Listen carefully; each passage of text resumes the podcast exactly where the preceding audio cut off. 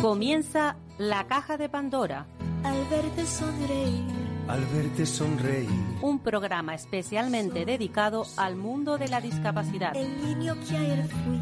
El niño que ayer fui. En Capital Radio La 10, cada semana hablamos de aquellas personas que por una causa u otra han llegado a ser dependientes. No, no vendrá y así sabrás lo bello que es. Lo presenta y dirige Paula Romero. Caen Caen mil lágrimas al mar. mil lágrimas al mar. Tú Tú no me verás llorar. no me verás llorar. Hola amigos, aquí estamos de nuevo. Bueno, empezamos el programa yéndonos hacia, hacia Euskadi, porque allí tenemos a la doctora Ana Urrutia. Es una neuróloga pues que está muy concienciada con el tema de las contenciones. Llevamos una lucha muy grande desde esta emisora hablando de las, de las contenciones tanto químicas como físicas. Y esta doctora, bueno, pues creo que nos, nos está abriendo eh, la luz al final del túnel a todas las personas que odiamos las contenciones químicas y las físicas, sin, sin lugar a dudas. Eh, buenos días, Ana. Buenos días, Paula.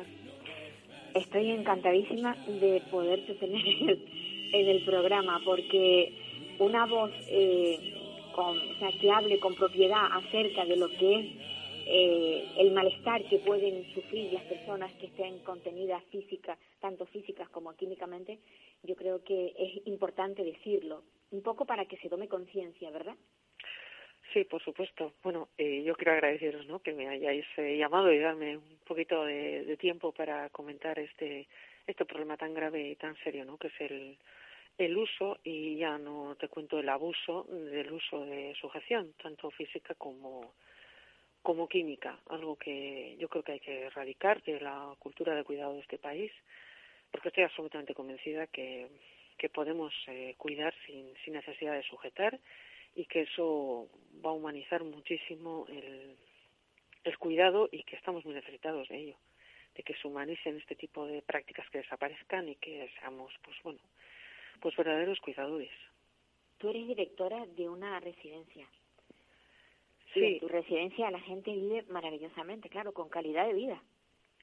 Bueno, eso, eso creo. Eh, bueno, nuestras cosillas también tenemos, claro, porque aquí perfecto no hay nadie, pero sí que nos, eh, nos esforzamos mucho porque el objetivo de- del cuidado tiene que ser la calidad de vida. Luego, no sé, yo siempre digo, igual el teléfono igual no lo cogemos muy bien eh, y a veces, pues bueno, pues eh, pues no sé, igual las determinadas cosas, pues igual no, no las haremos tan bien, ¿no? Habrá procesos que seguramente en otros centros tienen mucho mejor hecho, mucho más recogidos de carácter administrativo, de este tipo, ¿no? Que bueno, pues que igual a nosotros se nos escapa más, pero eh, el objetivo de- del cuidar tiene que estar ahí siempre, en, en la calidad de vida, y eso es, eso es algo que, que se nos llena la boca con ello, pero que es que al final, eh, cuando desarrollamos prácticas de este tipo, pues es que no, no hay calidad de vida detrás del uso de sujeción. Entonces, yo lo utilizo como, como indicador, ¿no? Para avanzar en, en, en desarrollar calidad de vida, la erradicación de las sujeciones.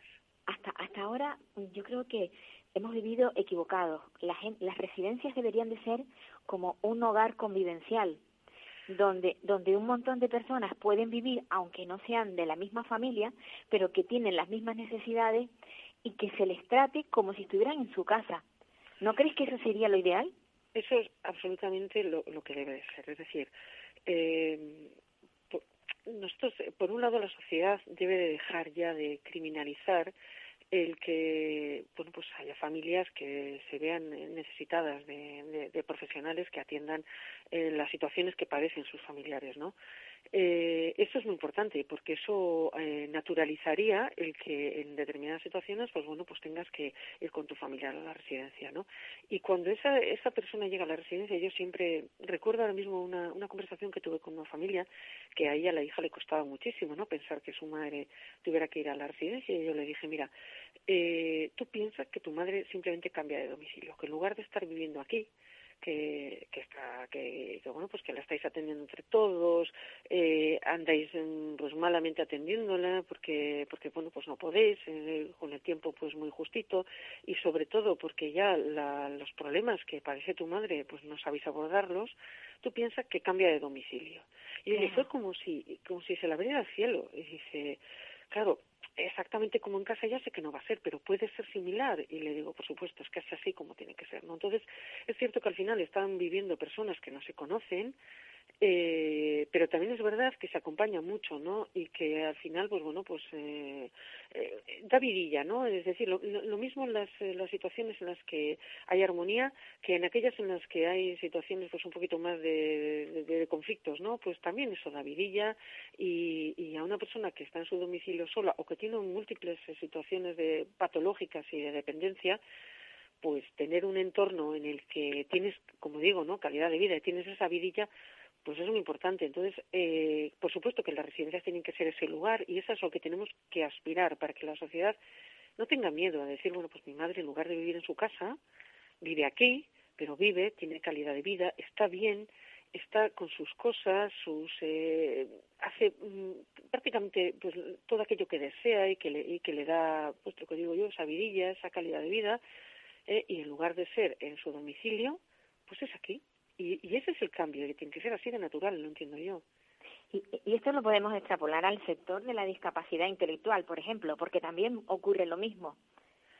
Sí, eh, en ese sentido, eh, yo te diría que no es que tenga que ser más, pero sí, desde luego que debe de ser así, porque yo me estoy imaginando en el caso pues de, de, padres con hijos jóvenes que tienen que tomar esa decisión, ¿no? Eh, pienso que todavía pienso yo, no sé, quizá me equivoco, ¿eh? pero que es más duro todavía que en el caso de, sí, es más duro, de, las, más duro. Eh, de las personas mayores. Eh, por lo tanto, todavía con más razón, esos tienen que ser entornos en los que eh, esa persona, eh, ese joven, eh, se desarrolle como persona y pues bueno pues con, con, una familia paralela digamos no relacionándose con otras personas y teniendo en todo momento pues a su familia eh, acompañándole y que eso sea supernatural es decir que que, que la familia puede entrar, salir, hacer lo que quiera, porque esa es la casa de su hijo, ¿no? Entonces, yo entiendo así el cuidado, ¿no? Es decir, no es mi casa eh, de quien estoy gestionando esto, eh, sino es la casa de quien vive aquí. Y como vivo aquí, pues mis padres y mi familia entra, sale, hace lo que quiere, dentro, de, lógicamente, de unas normas, ¿no? Entonces, yo entiendo así, ¿no? La atención a las personas. Sí, pero eso, eso es totalmente utópico. Eso, a ver, yo creo que la, la doctora Urrutia lo entiende así, pero hay cientos de residencias de personas con discapacidad intelectual que se convierten en auténticas cárceles, donde incluso se les supermedica, donde se producen accidentes por estar exceso de medicación y no hay forma de cambiarles la idea a los que rigen estos centros. Entonces es tan duro que no se, o sea, hay padres que no saben por dónde empezar un camino para que estas cosas cambien.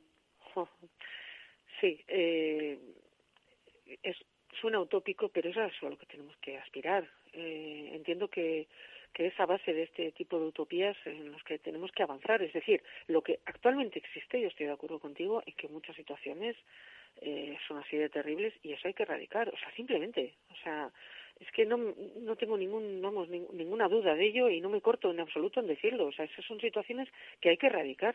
O sea, somos personas. Las personas no pueden cuidar a las personas de esa manera. Entonces, eh, que hay que protestar por ello, gritar y luchar porque sea de otra forma, por supuesto. Aunque parezca una utopía, no lo es. No lo es. Simplemente es iniciar el camino y construir otras formas de hacer. ¿Que costará llegar a ello? Sí, seguro que sí. y yo siempre digo eh, que yo estaré jubiladísima cuando empiece a ver la luz en estas cosas. Bueno, pues, um, pues estaré, pero otro seguirá mi camino. Pero alguien tiene que iniciar y, y, abrir el camino y cortar las hierbas que están taponando el camino y que venga el que venga detrás y que, siga esa línea. Pero está claro que hay que diseñar objetivos en esa línea. No podemos eh, tomar por bueno situaciones de este tipo. O sea, eh, como dices, el exceso de medicación, eh, la falta de objetivos de cuidado que estén orientados a la calidad de vida, eh, la deshumanización, un trato correcto, eh, pensar que estamos atendiendo personas, estamos atendiendo personas y eso hay que cambiar muchísimo desde, desde la educación que se da a las personas que cuidamos, o sea, desde ahí. Estoy hablando de la formación profesional, estoy hablando de las universidades, de todo eso, pero yo estoy convencida, y no creo que sea ninguna ilusa, simplemente es abrir el camino, eh, generar esas, eh, esas inquietudes eh, para que eso sea una realidad en un futuro, en un futuro que, que quizás un poco lejano, nos vemos un poco lejano, utópico, pero que estoy segura de que es una realidad y que será una realidad, porque hay que luchar por ello. Hay, hay una pregunta que tengo yo siempre eh, en duda. No la, no le he preguntado a ningún médico, pero ¿es igual la medicación para un adulto que a lo mejor pesa pues 60 o 70 kilos que el que se le puede administrar a una persona de 40 y pocos kilos? No, no, para nada. No, no, para no. nada, ¿verdad? O Para sea, nada, si una persona empieza con una medicación teniendo X kilos y de pronto tiene un bajón en su vida de 10 kilos, ¿debería seguir tomando lo mismo que se le prescribió con anterioridad cuando pesaba 10 o 12 kilos más? Hombre, a ver, todo eso hay que regular, por supuesto que no es lo mismo, o sea, y, y hay que ver, aparte de, de los kilos, eh, hay que ver cómo funciona su organismo, no es lo mismo, eh, y la edad que tiene, todo eso, eh, cómo funciona su riñón, sus, eh, su hígado, la edad que tiene, eh, por supuesto el peso, la talla, claro que sí, que hay que adaptar medicación eh, toda la medicación en general, pero hombre es cierto que hay una serie como digamos de rangos de que una vez de que cumples pues más o menos pues que 15, 18 años pues ya es considerado adulto y se te da una medicación ya de adultos, ¿no? Pero cuando estamos hablando de medicaciones tan sensibles como son los psicótropos, por ejemplo, eh, eh, todo eso hay que regularlo y adaptarlo muchísimo a la persona. Eh, mm, donde igual en una persona eh, utilizarías pues cuatro, pues igual utilizas una dosis más baja y las pastillas se convierten en tres o en dos. Y funciona, ¿eh?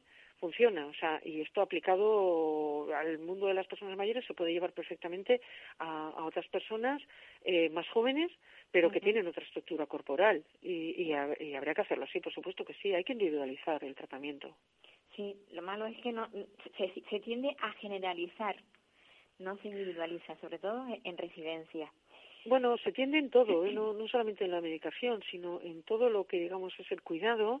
Eh, por eso ahora abogamos por ese, esa atención que está muy centrada en la persona eh, y, que, y que, bueno, pues que eh, mundo- es cierto que en el mundo de la discapacidad, las personas con discapacidad, esto ya hace tiempo que se está hablando de ello. Para nosotros es más novedoso en el, en el mundo de las personas mayores, pero yo creo que en todos hay que profundizar, ¿eh? porque no tengo tanta experiencia en, personas con discapacidad, pero algo tengo. Eh, estamos trabajando desde nuestra fundación eh, con bueno pues con entidades que se dedican al cuidado de personas con discapacidad y paralelamente con ellos pues vamos nosotros también aprendiendo y, y bueno pues también vemos que hay que mejorar en muchas cosas, ¿no? Y sobre todo esto que estás comentando, el tema de la sujeción, tanto física como química, eh, bueno, pues, pues también vemos que se utiliza eh, muchísimo y que eso hay que mejorarlo tanto y tantísimo como sea en el mundo de las personas mayores, eh, con dependencia.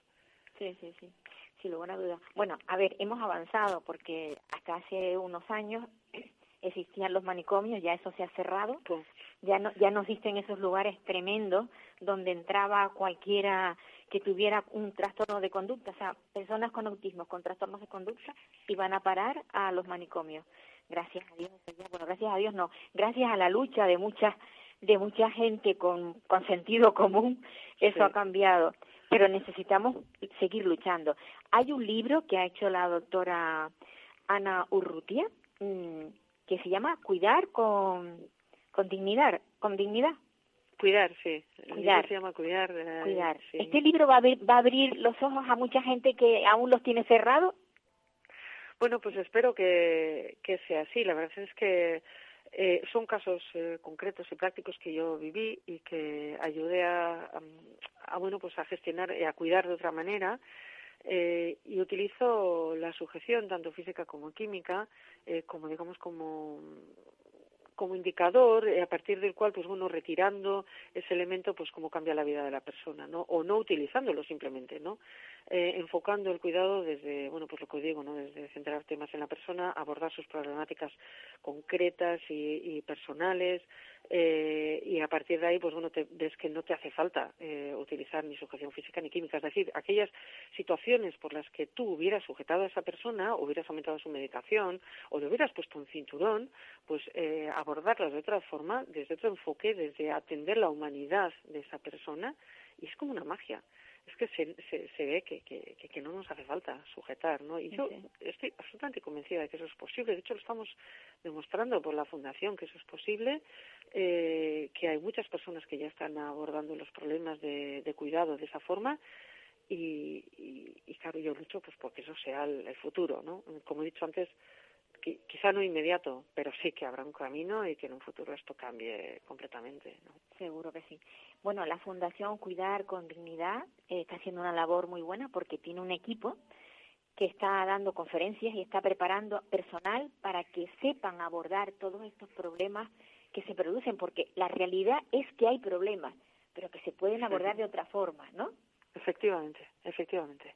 Lo mismo, lo mismo que el mismo problema que tenga una persona con una eh, con una forma de hacer diferente resulta que el cambio la vida. Entonces, eh, es, eso es a lo que tenemos que, que tender quienes cuidamos, ¿no? Es decir, que si una sujeción, sea física, sea química, indignifica a la persona y hace que no tenga calidad de vida, abordar el problema que esa persona tenga, ese trastorno de comportamiento o esa situación en la que se levanta constantemente y se cae constantemente, bueno, pues vamos a intentar solucionarlo sin necesidad de sujetarle, sin necesidad de aumentar su medicación, sin necesidad de bajar su, de rebajar, digamos, su dignidad y desde luego dándole calidad de vida, ¿no? De eso se trata y yo creo que es posible.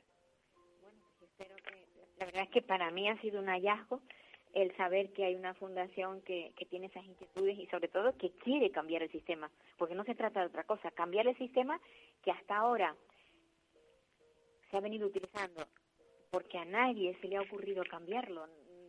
Yo creo que quienes tenemos, en la, sobre todo los, los que tenemos hijos con problemas de este tipo, somos los que tenemos mayor inquietud, porque como decías antes, cuando se tienen padres ya el hecho, el padre está en el ocaso de la vida, pero el pensar que un hijo va a estar toda la vida medicado de esa manera, incluso sin disfrutar de su entorno, porque cuando una persona está medicada, bueno, lo, lo, lo puede decir una neuróloga mejor que yo, hasta que pierde, pierde sentido, todo, todas las cosas que le rodean pierde sentido. Y a nivel cognitivo, mm, ¿qué, qué les pasa? Pues sí, claro, al final eh, la persona ha perdido capacidades, no puede entender el entorno con normalidad ni, ni, ni, todo lo que acontece a su alrededor. Evidentemente lo que he comentado, ¿no? Su calidad de vida disminuye muchísimo. Quizá no tenga eh, ese sentido de, de la dignidad, quizá tan arraigado, tan profundo como podamos tener las personas que tenemos nuestras capacidades más plenas, ¿no? Pero, pero en el fondo sí que lo tiene. Eh, en el fondo eh, lo viven como algo, esto no es normal, o sea, esto no es natural, porque si no, no lucharían por por quitarse esa sujeción o por eh, eh, pues eso no por no estar tan dormidos o tan tirados digamos en un sillón o mm. eh, eso no no es calidad de vida como digo y hay que luchar por, por porque eso se erradique y y se hagan las cosas de otra manera no y como dices tú pues claro que sí que esto para los padres tiene que ser durísimo eh, y, y, hay que luchar, como digo, eh, porque porque sea otra la realidad de, las personas. Al fin y al cabo, todos somos personas y quienes nos dedicamos a cuidar a otras personas es que es inconcebible eh, que, que sigamos desarrollando estas prácticas eh, y no nos eh, no estamos sensibilizados eh, con el sufrimiento en ese sentido de los demás. Eh, no estamos cuidando muebles, estamos cuidando personas. Y las personas sufren. Y en estas situaciones sufren, sufre la persona y sufre su familia. Y como dices tú, Paula, en el caso de los padres, pues incluso eh, seguramente muchísimo, con muchísima mayor intensidad que en el caso en el que estamos, eh, son hijos que atienden a los padres. Esto es una realidad. ¿eh? Y, y, y creo que hay que abogar por cambiar las cosas en ese sentido. Pues yo felicito a Ana Urrutia por ese interés que tiene en cambiar las cosas y sobre todo dar dignidad a los mayores y dar calidad de vida a, a los que porque por su discapacidad intelectual a lo mejor no pueden entender el mundo como lo entendemos nosotros, pero pero como son son seres vivos, están sintiendo. O sea, que no, no se trata solo de que puedan entender las cosas como la, la, entendemos nosotros. Ellos también la entienden desde otra perspectiva, de otra manera. Por supuesto que sí. sí Somos todos personas y como personas tenemos que, que cuidarnos y atendernos unos a otros. Muchísimas gracias. Gracias espero, a ti, Paula. Espero que no sea la última, la última vez que te tengamos en esta, en esta emisora que, que luchamos desde, desde hace 12 años por darle voz a la discapacidad y a la dependencia. Un abrazo. Muy bien, muchas gracias. Adiós. hablar con, esta doctora que tiene pues ese sentido, esa empatía sobre todo hacia las personas que tienen discapacidad y hacia las personas dependientes mayores que como todos sabemos eh, pues no están viviendo como deben vivir y, y, desde luego la pandemia ha sido el desencadenante para que nos enterásemos de cuántas cosas pasaban en residencias de mayores y, y seguimos viendo que las cosas no van bien y seguimos pidiendo que esto cambie. No sé si tienen que implicarse los médicos, en este caso una neuróloga que entiende mucho de, de cómo funciona la, la cabeza de, un, de una persona cuando está con una discapacidad o con una demencia pero también creo que aquí intervienen los políticos y eso hay que lucharlo para lograrlo. Bueno, ahora nos vamos a hablar con Ana Mengíbar. Yo para mí Ana Mengíbar es un referente, es una persona que siempre ha estado ahí. En cualquier momento y en cualquier sitio está Ana Mengíbar tratando de buscar, de dar visibilidad a la discapacidad. Ella es madre de dos chicos que tienen ceguera pero eso no importa, porque ella mm, ayuda a todo el mundo. Y ahora ha escrito un libro que además no lo va a vender, no sé por qué, ya me dirá, un libro para abrirle los ojos a la, a, a, a la gente de cómo se ve la discapacidad, pero en este caso una niña con discapacidad física. Hola Ana.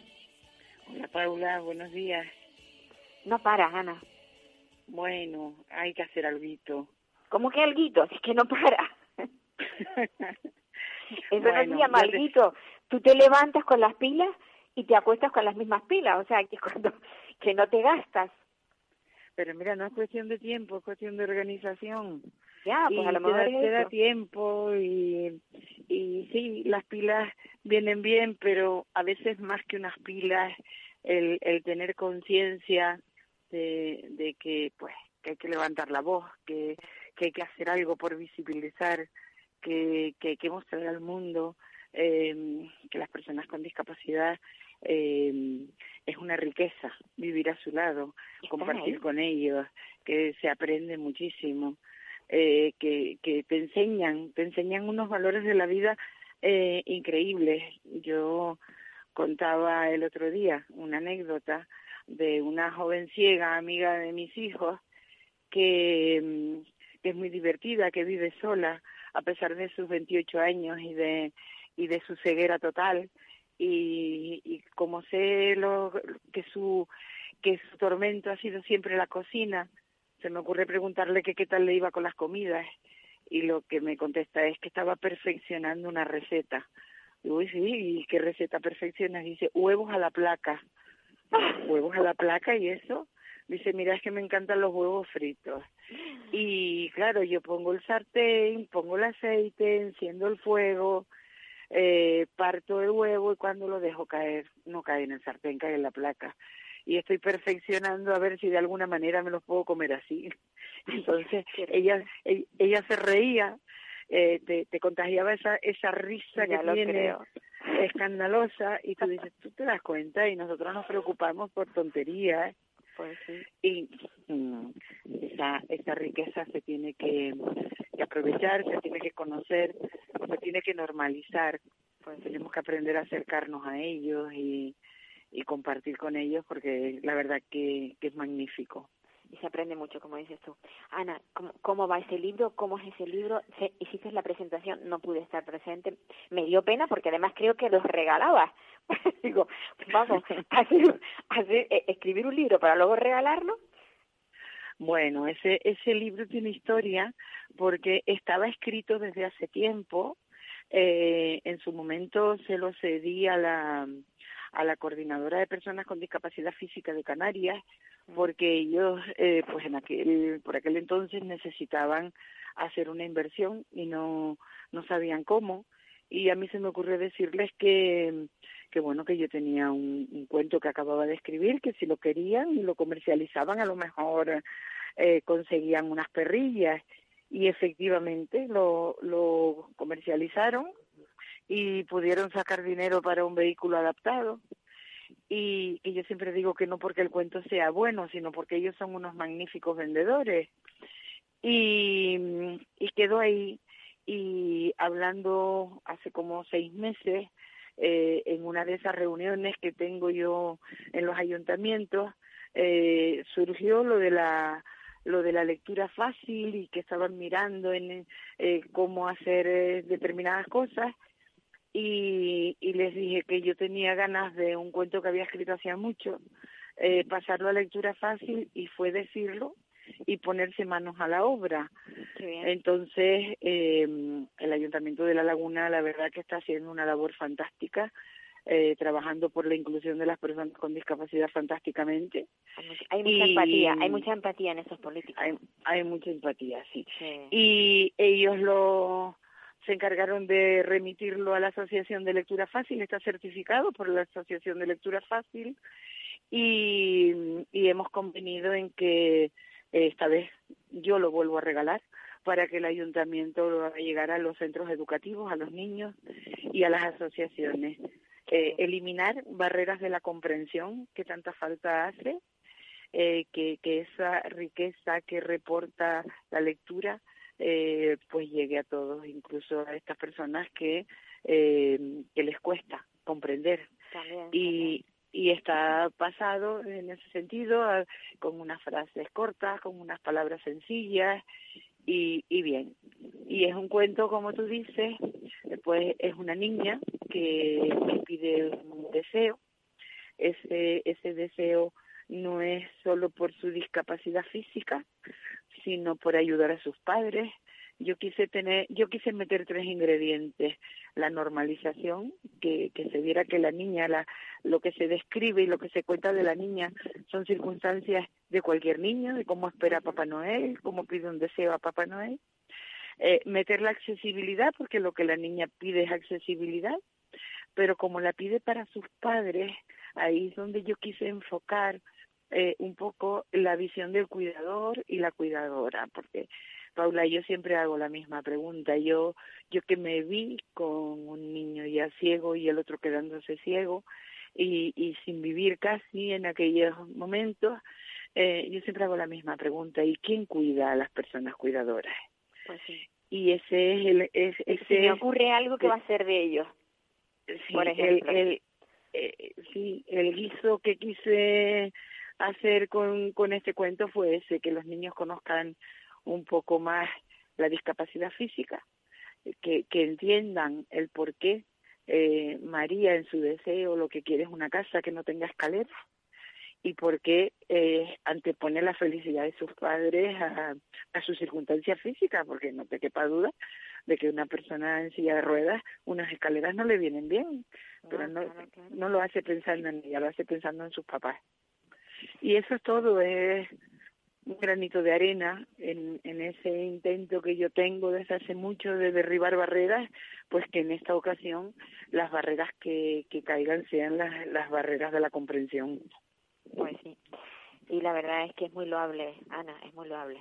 Que, que bueno, que Te haré haya- llegar uno, ¿eh? Te haré llegar uno que yo tengo dos o tres y te haré me, llegar encanta, uno. me encantaría, me encantaría, me encantaría tenerlo. Pues ya te digo que, que, que bueno, que agradezco muchísimo tu, de- por el lado que me toca como madre de una persona con discapacidad. Eh, agradezco todo tu trabajo, todo tu interés en, en, en cambiar las cosas porque porque las cosas cuando cambian es porque las movemos nosotras, las madres y los padres también. Pues sí. No, no, suel- no suelen cambiar así porque si no, no, no te llaman a casa y te dicen, mira, ¿sabes qué? Acabamos de hacer esto, esto y esto. No, tenemos que salir viendo que lo hagan. Luego ya nos enteraremos si lo han hecho o no. según la empatía que tenga el, el político de turno. Y, y la verdad que has tocado en una puerta, por ahora, muy buena, que es el Ayuntamiento de La Laguna. Pues sí, la verdad que sí, estamos súper contentos Sí. por todo lo que están haciendo, por cómo lo están haciendo, eh, por todas esas figuras que están creando. Han creado el, defensor de la discapacidad, han Sí. creado eh, el Consejo Municipal de la Discapacidad, eh, están al tanto, están, fíjate tú que tienen tienen ahí un, un algo que les condiciona mucho, que es toda la parte que es patrimonio de la humanidad Exacto. y que, que ahí trabajar Eso la es, into- eso es intocable, eso es intocable. eh, ¿no? es que trabajar la accesibilidad ahí es muy difícil y pero aún así ellos lo están intentando ellos lo están haciendo ahí tienes una muestra con la puerta principal de la catedral donde han rebajado el escalón que se rebajó por fuera para para que se pudiera acceder porque toda la catedral estaba sobre un escalón Ay, yo pensaba que, eso, que eso era intocable, pensaba que no se podría... Bueno, parece ser que Cabildo, Patrimonio del. Cabildo, eh, quiso eh, levantar la voz, pero nosotros decimos que si al final ese expediente prospera, que no, no sé a estas alturas cómo estará, pero si al final ese expediente prospera, que decían que, que Patrimonio quería que se recuperara el escalón, si ese expediente prospera, te garantizo que somos muchos los que nos vamos a encadenar alrededor de la catedral. Pues sí. Tú, tú lo has dicho. Muchos los que van a luchar porque las cosas no... Porque porque la, la sensibilidad sea la que tiene que ser y no no, no Sí. podemos o sea no se puede construir un edi- un edificio sin pensar bueno la catedral tiene muchos años pero por ejemplo yo me yo me remito a, a cuando se han hecho eh, cambios en el ayuntamiento de Santa Cruz recuerdo yo que tenían que entrar por la trasera como si como la como si no fueran eh, estos eh, ciudadanos de primera sino como escondidos eh, en el propio parlamento Todavía, todavía, todavía en el, en el Ayuntamiento de Santa Cruz todavía no se puede entrar por la puerta principal. No se les ha ocurrido poner eh, un, un- Ni- una rampa, nada. O un elevador. Un sencillo elevador, un Claro, sencillo claro. no se les ha ocurrido, sí. pues sí pues pero como cosas. tantas otras cosas. Y luego ves pues cómo prosperan las peticiones, eh, qué compromiso hay, qué interés hay.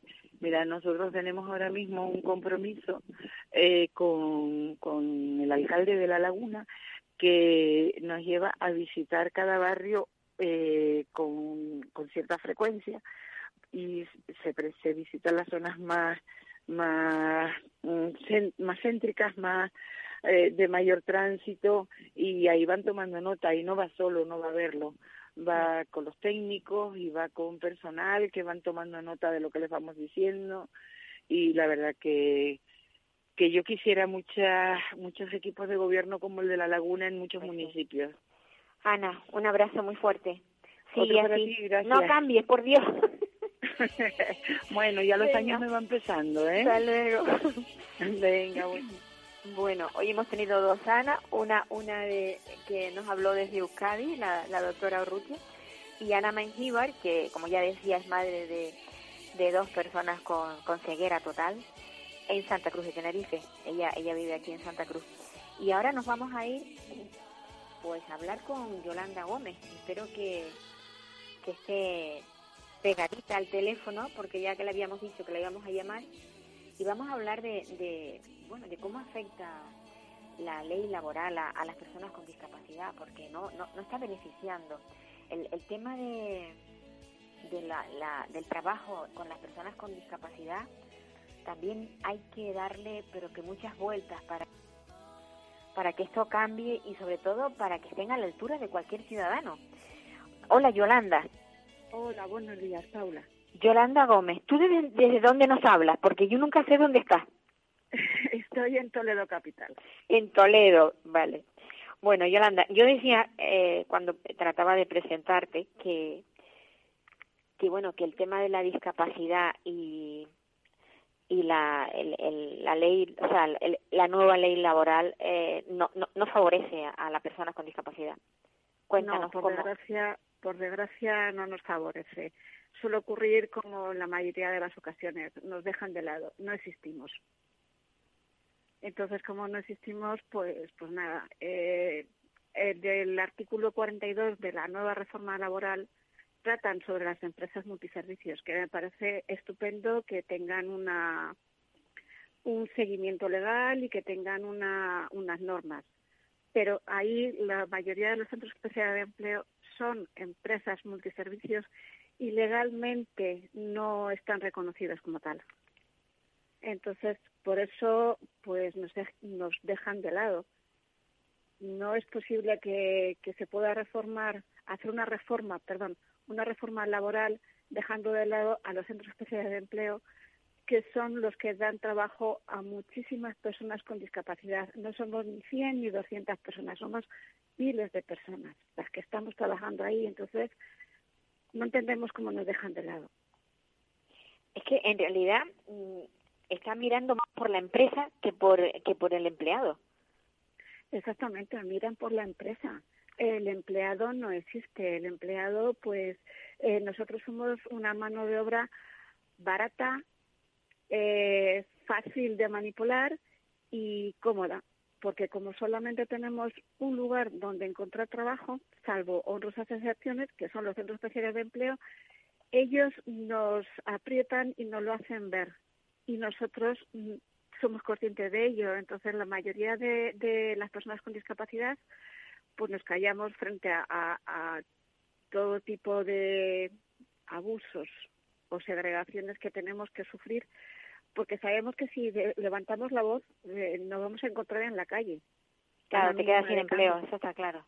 Exactamente. Dios mío. Y encontrar otro trabajo, pues es, es imposible, porque en el, en el mercado laboral ordinario, la empresa ordinaria, no les interesa que nosotros eh, trabajamos para ellos. Les interesa, les es más cómodo y más factible contratar a un centro especial de empleo porque ellos se encargan de todo, de buscar al trabajador, de si hay una baja, cubrir esa baja, si hay un despido, cubrir ese despido.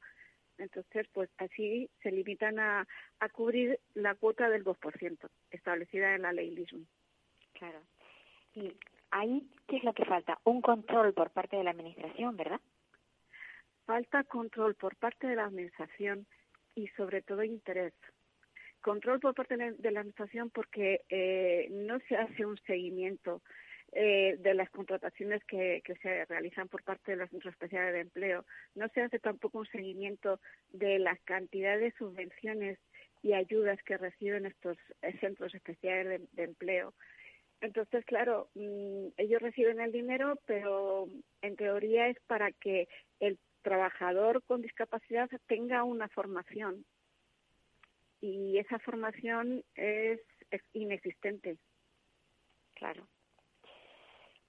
La verdad es que luego aparte de eso, disculpa, aparte de eso reciben el 50% del salario mínimo interprofesional también lo paga el Estado o las comunidades autónomas. Es que es tan triste cuando cuando se oye hablar de esto. Y yo creo que estoy convencida de que la, eh, hay un porcentaje de, de ciudadanos que no tienen ni idea de cómo funciona este estos chiringuitos casi, los voy a llamar así, porque sí, sí, es que son chiringuitos, son guetos de segregación.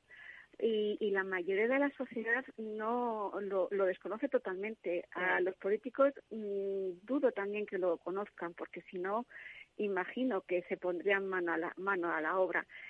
Y también les resulta más cómodo, porque así se quitan un gran peso de encima. Sí, es como que con eso mm, resuelven eh, el tema de, del trabajo dentro de ese sector, pero que en realidad no lo están resolviendo porque lo que están es, pues, abusando de esas personas que, para mí, trabajan mucho mejor, porque yo creo que se implican más que cualquiera de nosotros. Es que eh, las personas que tenemos discapacidad todos los días tenemos que luchar con nuestros problemas para seguir adelante y hacer una vida lo más normal posible, que en la mayoría de los casos te puedo decir que en un 99% de los casos es una vida normal, como puede llevarla tú, como puede llevarla cualquier otro ciudadano. Entonces, estamos acostumbrados a, la lucha, estamos acostumbrados a hacer un, frente a todas las dificultades que se nos presentan todos los días, a cada momento. Entonces, no es que seamos mejores, sino que ni, ni, peores somos iguales. Queremos que se nos dé la oportunidad de demostrarlo. y estamos deseosos de tener esa, esa, esa oportunidad. Pues sí. La verdad que me da mucha pena, Yolanda, cuando no es la primera vez que hablamos de este tema. Y, y no eres tú la única que, que nos ha contado, nos ha referido mm, la situación, pero es muy penosa. Mm, no sé si, eh, o sea, el, el, el colectivo vuestro eh, se ha manifestado en algún momento. ¿Habéis echado a la calle a, a, a pedir justicia? Porque realmente no es otra cosa. Mm, no, no, porque hay mucho desconocimiento tanto a nivel de la sociedad en general como a nivel de nuestro colectivo. Hay sobre todo muchísimo miedo, como te he dicho antes, por perder el trabajo. Eh, entonces, claro, como sabes que no tiene nada más que una ruta de trabajo, que es el Centro Especial de Empleo, que los han dejado como preferentes, cuando sin embargo no deberían ser preferentes. En la anterior ley era algo general, algo auxiliar. Lo preferente era el mercado laboral ordinario, que era lo que no, es más digno llegar ahí, porque además es que nosotros cobramos alrededor del 75% menos de lo que cobra un trabajador normal, perdona por la palabra normal, sin discapacidad, por hacer el mismo trabajo. Por hacer el mismo trabajo. Entonces, eh, pues no, luego, sobre todo es el miedo porque mm, la gente tiene mucho miedo, las personas tienen mucho miedo de, de hablar y dar a conocer la realidad existente. Claro. De verdad, sinceramente, tengo esa sensación de que todavía existe la explotación, o sea, es que no, no, no tengo palabras para describir la sensación esa que, que, que se que, bueno que se siente cuando cuando se explota a alguien y, sus derechos son inculcados que, que es sí, además es que eh, yo tardé muchos años en que me reconocieran la discapacidad tardé pues alrededor de 28 años porque fue es una discapacidad sobrevenida a consecuencia de un accidente de tráfico.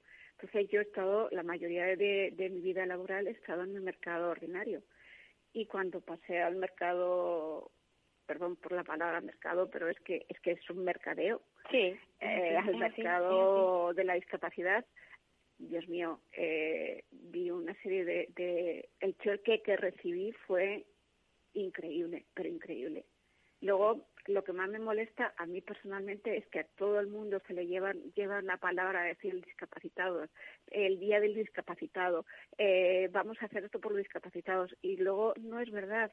Nosotros solamente queremos demostrar que somos tan válidos como, como cualquiera, tenemos las mismas capacidades, porque tú eres rubia, yo puedo ser morena, es la única diferencia que hay entre nosotros que a lo mejor otras personas pues tardan un poquito más en aprender, pero lo que aprenden lo, lo hacen bien, lo hacen muy bien. Muy, muy bien. Muy bien. Entonces, eh, eh, ¿por qué tiene que haber esa segregación? Porque a unos cuantos les interesa dar a conocer una realidad inexistente para llenarse los bolsillos. Efectivamente, tú lo, tú lo has dicho. Pues Yolanda, un abrazo muy fuerte. No será la última vez que hablemos de esto porque hay que recordarlo muy a menudo para que la gente tome conciencia. Exactamente, hay que hacer mucha incidencia en ello para que la gente, la sociedad, tome conciencia de la realidad y nos ayuden, por favor. Necesitamos ayuda. Ayuda y apoyo. Un abrazo fuerte, fortísimo. Un abrazo. Hacia Toledo se va ese abrazo. Muchísimas gracias igualmente. Pues ya estamos en el, en el final casi de nuestro programa pero no quiero cerrar el programa sin hablar con Isabela, Isabela que tiene a su padre con una demencia senil y que aquí en Tenerife y que ha tenido pues un maltrato institucional. Vamos a ver cómo, cómo en qué condiciones está ahora, pero eh, Isabela lleva mucho tiempo tratando de, de que a su padre le concedan la ley de dependencia y parece que esto como es tan lento lo que está pasando aquí en Canarias, que somos la última comunidad, eh, estamos a la cola, como casi... Isabela, hola. Hola, buenos días. ¿Cómo, ¿Cómo sigue tu padre? ¿Está mejorcillo? Sí, más o menos ahí va, lo vamos manteniendo. Mm. A ver, Isabela, yo estaba diciendo que tu padre todavía no le han concedido la ley de dependencia. Cuéntanos cómo va la cosa. Eh, con la dependencia, pues, ¿qué te digo? Va fatal, va, va terriblemente porque estuvimos esperando un año y medio y nos habían, yo puse dos solicitudes de dependencia, una un día, 6 de julio y otro día, 8 de julio. Por lo tanto, pedí en la solicitud del 8 de julio que se tuviera en cuenta la segunda por un error en la primera. Nos una notificación después de un año y medio eh, pidiéndonos cambio de, de que nos habíamos enviado un formulario y yo eh, em, ignoré este papel porque se refería a la del 6 de julio y no a la del 8 de julio que había pedido que se tuviera en cuenta. Total, pasa el tiempo y como no respondimos a este requerimiento, pues nos, nos, nos anulan, digamos, de alguna manera, la del 8 de julio. Mi hermana hace un eh, recurre y le pues no le presta atención a este a, a, a este papel que ella presenta y yo presento un recurso de revisión diciendo precisamente que ellos primero nos solicitaban el papel para la solicitud del 6 y nos anulan la del 8. Además, todo esto fue negligencia de dependencia porque nosotros seguimos todo lo indicado en la sede electrónica con los papeles de la sede electrónica. Además, desde dependencia nos dijeron, no, no, no hace falta que vengas presencial, sino que a través de la sede está todo, todo es lo que tiene que estar ahí y esos son los papeles que tienes que rellenar y lo que te solicitamos además eh, los docuentos que tienes que adjuntar. Perfecto. Resulta que cuando nos anulan todo esto, yo voy a dependencia presencialmente a preguntar y la, la eh, trabajadora de allí muy amablemente me dice, es que no es la que está en la sede, es un papel diferente. Le dije, ¿y dónde encuentro ese papel? No, aquí presencialmente. Entonces le digo, ¿y cómo ustedes están dando información contradictoria? Incongruencia. Claro. Y resulta además que entonces el papel que ella me muestra, dos días después, ya no era tampoco. Ella me escribe y me dice, mira, se volvió a cambiar el papel. Es el de la sede y este que tengo aquí son diferentes porque tienen dos preguntas extra y demás. Hasta ella está confundida y no sabe por qué. Total, yo hago este recurso de revisión con los cuatro formularios cuatro formularios presento yo diciendo cuál es entonces el que ustedes quieren, cuál es, qué tenemos que hacer para que nos ayuden, para que vean que mi padre con un 82% de discapacidad en aquel entonces, en 2019, digan, pues sí, es una persona dependiente. Mi padre no puede levantarse de ni, ni de una silla solo, no puede comer solo, no tiene aseo. Es un gran dependiente, tu padre es un gran dependiente. Claro, es que es que es que es una locura y que no solamente se le va la vida a mi padre, que bueno, él a nivel emocional y psicológico quizás no, no, no se entere, pero se está yendo la vida de mi madre, no es uno, ya están yendo, están siendo dos personas. Sí. Y, y esto es que nos causa una frustración, una desesperación, es que es increíble. Sí. Mira, y el, el otro día lo llevasteis al, al hospital y tampoco también ahí, eh, bueno, es que yo creo que tu padre está recibiendo maltrato institucional, ¿eh? Por, por, por dobles partes, o sea, por, por los servicios sociales y por sanidad, ¿no? Totalmente, es una dejadez increíble. ¿Qué es lo que le, qué es lo que te dijeron cuando lo llevaste a, al hospital?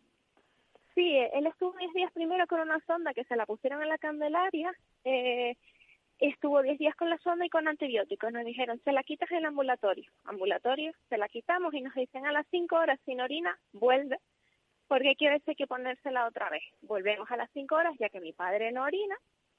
Obviamente ellos pensando que mi padre podía orinar en una taza en una taza normal. No, mi padre lleva pañal. Además nos pedían que recogiéramos la orina. Nos decimos, ¿cómo si no sabemos cuánto orina? Que lo dejamos sin pañal todo el día y estamos pendientes absurdo, no, no entienden. Total, eh, lo llevamos al ambulatorio y ven que tiene un coágulo muy grande de sangre, eh, mucha sangre, y nos dicen, llévalo a la Candelaria ya, porque puede ser algo grave, y si no te quieren atender, subes la bolsa de la sonda y la agitas para que vean que es algo grave. Ya la doctora del ambulatorio, del centro de salud, sabía que les iba a costar atendernos y nos dio eso, nos dijo eso de agita la bolsa. Total, entramos, y dicho y hecho, le preguntan a mi hermano que qué hace ahí demás, que si hace ahí, mi hermano, no, no, estoy llegando. ¿Y para qué quiere eh, eh, que la atendamos? Y pues mi hermano agita la bolsa, nada, la atiende. Mi madre está desde las nueve de la noche hasta las 11, 12 del día siguiente, que es cuando mi hermana la releva, para estar con mi padre.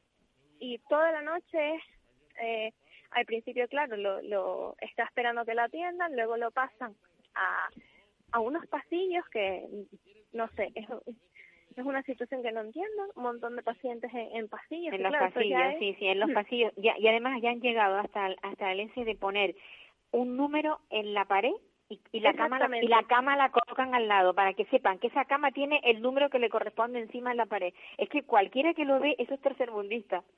Yo he vivido, por eso te lo digo. Y además tienes que estar de pie al lado de la persona dependiente todo el rato. Y si en algún momento a alguien se le da, le da pena, te, te traen una silla como de regalo. Sí, sí, sí.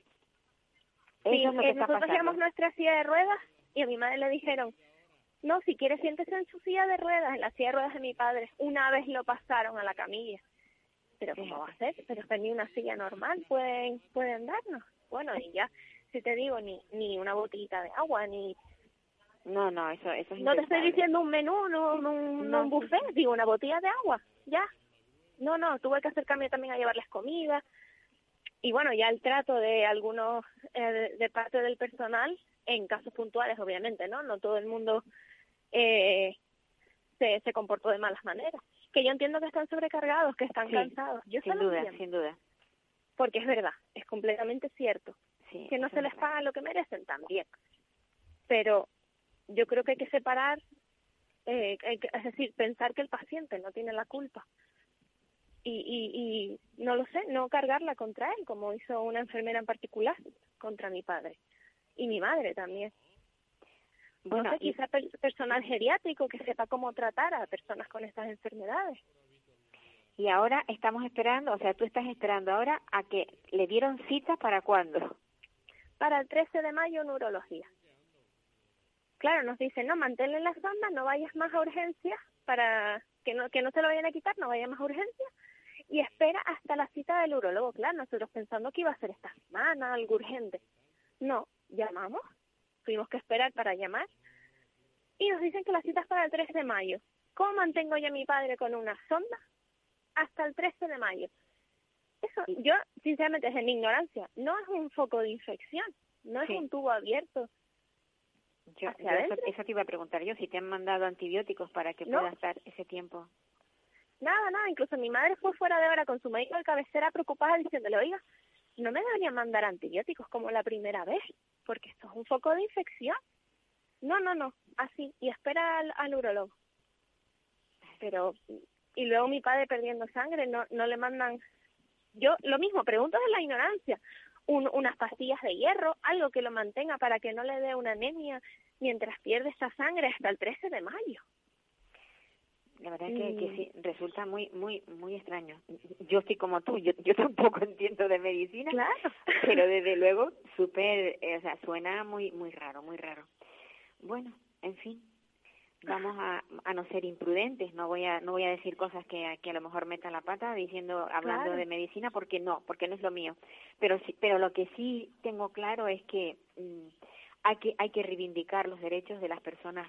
En este caso, tu padre es una persona con discapacidad, porque está totalmente impedido y, y necesita pues el apoyo de, de la administración en cuanto a, a que le, le den la bueno le busquen un lugar donde poder estar atendido como como requiere su su patología. Hola te estoy, te estoy perdiendo. ¿Me oyes? ¿Se me escucha? Sí Isabela me- pero te estaba perdiendo no sé si que habías cambiado de sitio No, es- estoy justo afuera para que me llegara la cobertura mejor. Vale, pues Isabela, ya estamos estamos en contacto. Espero que el diputado del común, desde la oficina del diputado del común, te llamen y que y que puedas, eh, bueno, Solucionar algo. ¿sí? resolverlo. O- Sí. Un abrazo muy fuerte. Muchísimas gracias. Cuídate tú, Gracias. que también que también los cuidadores se, se, se enferman, ¿vale? Sí, sí, desde luego. Venga, hasta luego. Muchas gracias, buen día. Buen día. A ver, pues nada, que se acaba el programa, ya hemos terminado y con cosas muy muy desagradables, la verdad. Al, solamente el tema de, de, de Ana me ha alegrado la mañana, el resto no. Bueno, pues nada, un abrazo a todos y hasta la próxima semana.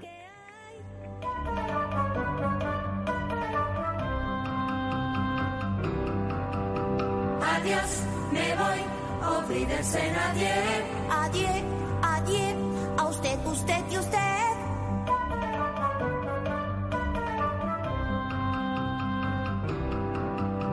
Adiós, me voy, ofrídense normal. Me voy, si hoy por fin pruebo el champán. ¿Puedo? No.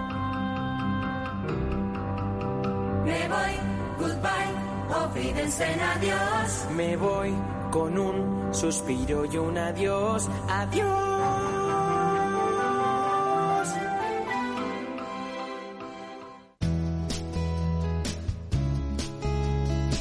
Capital Radio, Música y Mercados.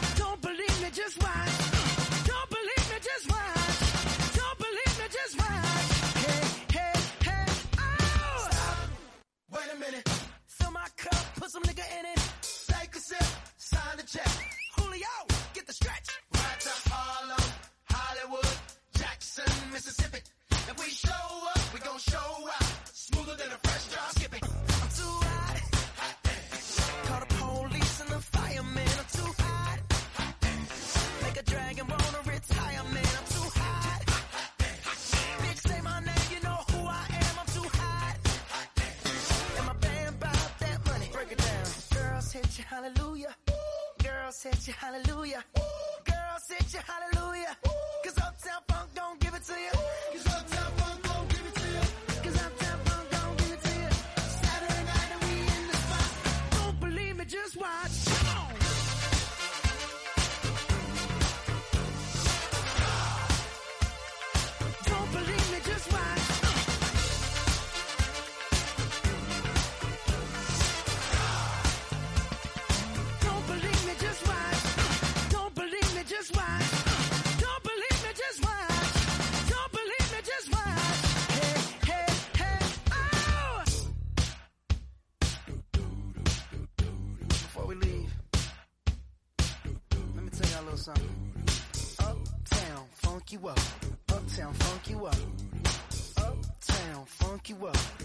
uptown funk you up. Uh, I said uptown funk you up.